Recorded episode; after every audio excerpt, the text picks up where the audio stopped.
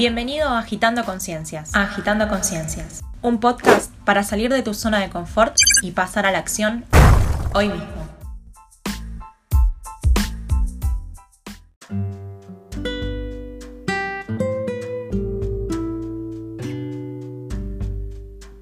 Ya tocaste fondo, en lo más profundo que el apego pudo haberte llevado.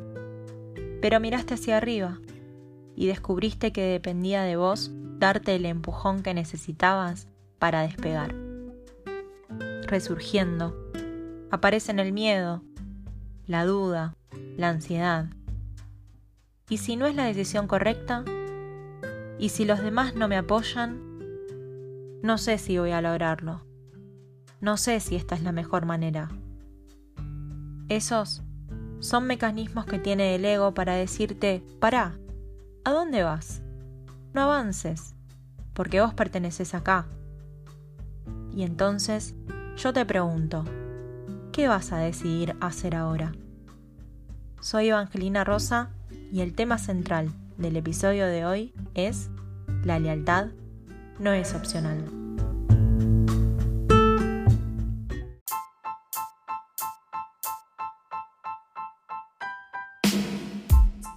Bienvenido, bienvenida. Empezando como siempre con la sección Me hago cargo. Hoy les presento Yo también normalicé la preocupación. Esta es una que no sabemos todos, así que sumate, que igual queda entre nosotros.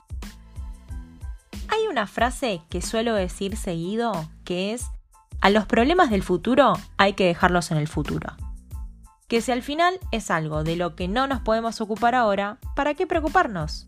Pero claro, una cosa es decirlo y otra cosa muy diferente es ponerlo en práctica.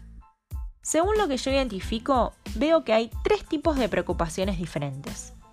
Preocuparnos por lo que sabemos que sí va a pasar, pero que no depende de nosotros, como la respuesta al lanzamiento de un nuevo producto.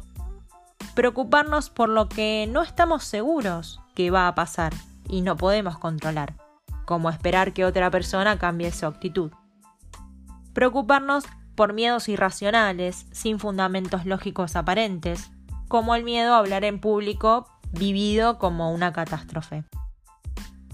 Claro que no estoy hablando de patologías a las que sí o sí hay que tratarlas con un profesional, sino de estados de preocupación que terminamos normalizando en la vida cotidiana. ¿Y sabes cuál es el denominador común de todas ellas? Sí, la ansiedad que genera pensar en esas situaciones que todavía no sucedieron. Para el que me conoce, sabe que soy muy ansiosa. De hecho, nací ocho mesina, así que puedo decir que soy ansiosa desde antes de nacer. Por lo que hoy te voy a dejar unos tips que a mí me son muy útiles de poner en práctica para dejar de alimentar la ansiedad. Tip Número 1.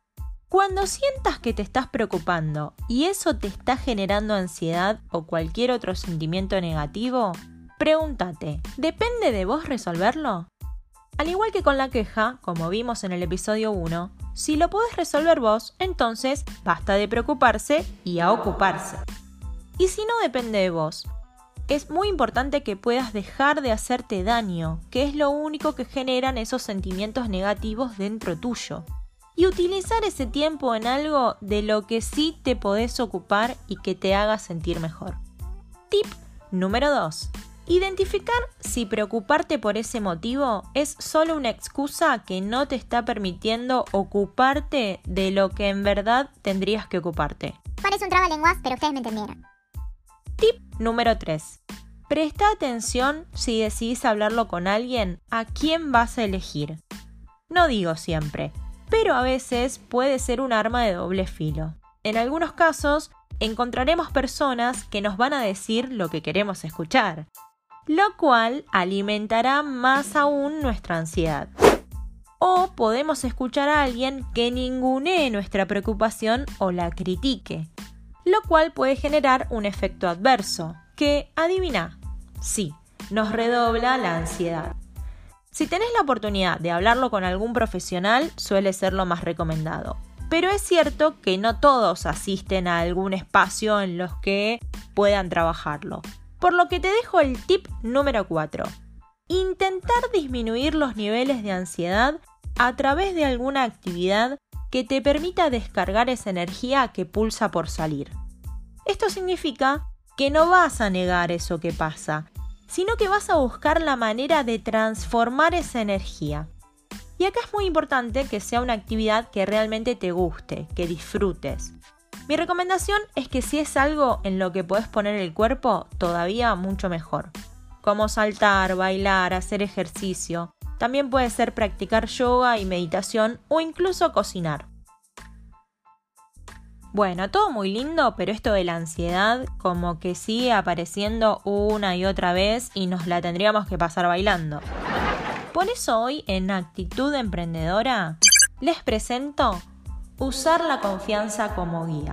En un artículo de la página Psicología y Mente, el psicólogo Juan Armando Corbín señala que la confianza es una variable clave para nuestro bienestar, concepto que comparto y con el que estoy de acuerdo porque aun cuando existen muchos tipos de confianza, desde mi experiencia, si logramos sentirnos confiados desde todas nuestras facetas, va a ser cuando realmente podamos sentirnos fluir en la vida. ¿Y cómo sería una manera fácil de darnos cuenta si estamos yendo por buen camino? A mi entender, a través de la consonancia entre lo que pensamos, sentimos y hacemos. Si estas tres cosas están alineadas, entonces estaremos alimentando nuestra confianza, la que nos mostramos a nosotros mismos y la que le mostramos a los demás. ¿Cuáles son los tres factores que componen la confianza en nosotros mismos? El autoconcepto, que tiene que ver con lo cognitivo y viene a ser lo que pensamos sobre nosotros mismos. La autoestima, que se corresponde con lo afectivo y se basa en lo que sentimos sobre nosotros mismos. Y la autoeficacia, que se basa en el comportamiento y en cómo valoramos las capacidades y creencias que tenemos para resolver un problema. Dicho esto, cabe aclarar que alimentar de manera positiva esos tres factores que nos hacen humanos harán que podamos pararnos desde la confianza al momento de tener que afrontar una situación. Y cuidado con esto para no caer en la falsa autoconfianza. ¿Que qué significa? Después de todos estos episodios en los que venimos compartiendo diferentes conceptos, ya todos sabemos que no es viable autoengañarnos más creyendo ciegamente que podemos lograr absolutamente todo lo que nos proponemos. No tenemos el poder de controlar eso. Gracias si podemos controlar los pensamientos con los que elegimos alimentarnos cada día. Pero que nos vamos a seguir equivocando, dalo por hecho. Y eso no significa que no vamos a poder confiar nunca más en nosotros mismos. Como dije al principio de la sección, si estamos en consonancia entre lo que pensamos, sentimos y actuamos, tendremos cada vez más un termómetro interno que nos ayudará a medir, no a ciencia cierta, pero sí genuinamente las expectativas realistas de lo que estamos atravesando. Con un conocimiento sobre las dificultades, los recursos que tenemos para ofrecer y por lo tanto las posibilidades más o menos reales de lograr el objetivo. Y donde hay consonancia, ya no hay ansiedad. Ernest Hemingway dijo, la mejor manera de saber si puedes confiar en alguien es confiando. ¿Cómo saber si estás confiando o estás haciendo el manotazo de ahogado desde la falsa autoconfianza?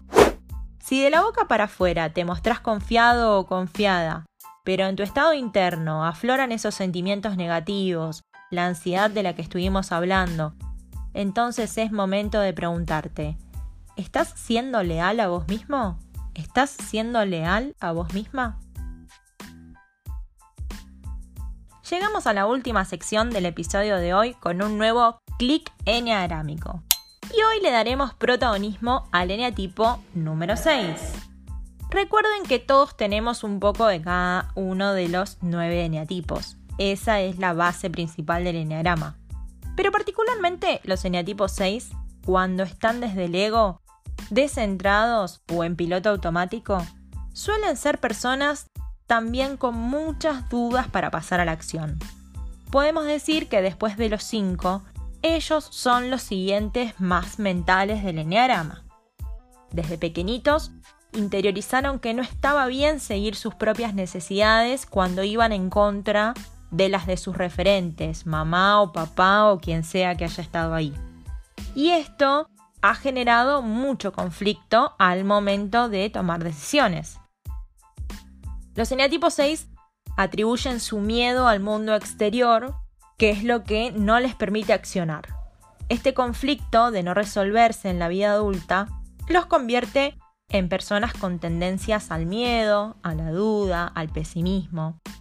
Los eneatipos 6 tienden a imaginar un millón de posibilidades y por eso tienen miedo luego de arrepentirse por haber tomado la decisión incorrecta, por la cual sufrirán alguna especie de sentencia por parte de los demás, por lo que se vuelven un carácter muy culpabilizador y acusador consigo mismo y con los demás. Son de esas personas que, dejando de lado la inseguridad en Argentina, se suben a un taxi en cualquier lugar del mundo y ya piensan que la van a pasear para cobrarle más. Desconfían de todo y de todos. En algunos casos se descentran tanto que se vuelven camaleónicos, buscando en un grupo la protección, el seguir las normas de ese grupo. De esta manera tener seguridad, porque buscan seguridad de todo tipo, económica, a través del famoso trabajo estable, aunque no lo llene, aunque no lo haga feliz, seguridad afectiva, y ya a esta altura no me voy a separar, mejor malo conocido. Suelen ser esas personas que guardan y guardan y guardan para tener por las dudas. Seguro que la cuarentena ya los había encontrado con las alacenas repletas. Pero un día, un valiente día, podrán sacar a la luz todo ese coraje que llevan dentro y que es la contracara de tanta inseguridad. Y en esos momentos es en que logran luchar por lo que ellos creen justo. Personajes como Neville de Harry Potter, para quien no haya leído los libros o visto las películas, es un personaje que se muestra con miedo, pero tiene momentos incluso desde el primer libro en el cual enfrenta situaciones con mucha valentía. Batman, que actúa desde ese miedo traumático en el que matan a sus padres y se prepara para luchar frente a eso. O Spider-Man, que mientras era solo Peter Parker, comulgaba con el rechazo, el no poder encajar y la soledad, pero que finalmente logra convertirse en un superhéroe luchando contra el crimen. Cuando un N tipo 6 se conecta con su ser, son personas nobles, seguras de sí mismas, y se convierten en un gran consejero que puede ayudar a ver las muchas posibilidades ante una determinada situación. Confían en su propia sabiduría, lo que los hace confiables. Si te identificas como eneatipo 6, te aliento a que puedas conectar con tus verdaderas necesidades y que dejes de buscar la protección afuera, porque siendo leal a vos mismo o a vos misma, es que podrás darte tu propia seguridad. Y si tenés cerca a un eneatipo 6, cuando esté descentrado o descentrada, rozando la paranoia, mucho de esto, sobre todo hoy en plena pandemia, no le hables a su ego. Identifica qué cosas lo hacen sonreír. Volver a tener esa mirada de niño o niña. Y si podés, ayúdalo o ayúdala a alimentar eso, compartiendo una experiencia que lo acerque mucho más a su verdadera esencia.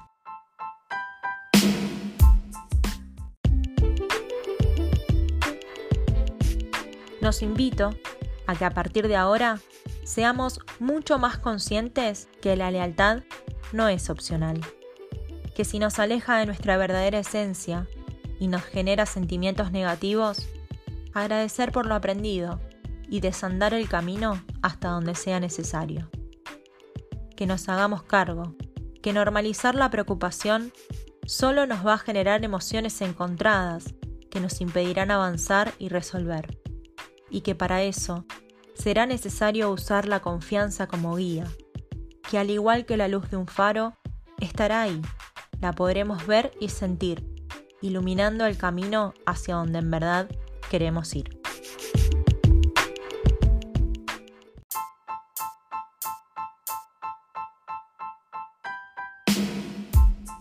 No te olvides de seguirme en mis redes sociales. Me encontrás en YouTube y en Facebook como Evangelina Rosa y en Instagram como Evangelina Rosa OK. Y sabe que subo un episodio de podcast todos los domingos para que arranques la semana más empoderado. Porque acordate, si llegaste hasta acá, de acá para arriba. Hasta la próxima, agitadores.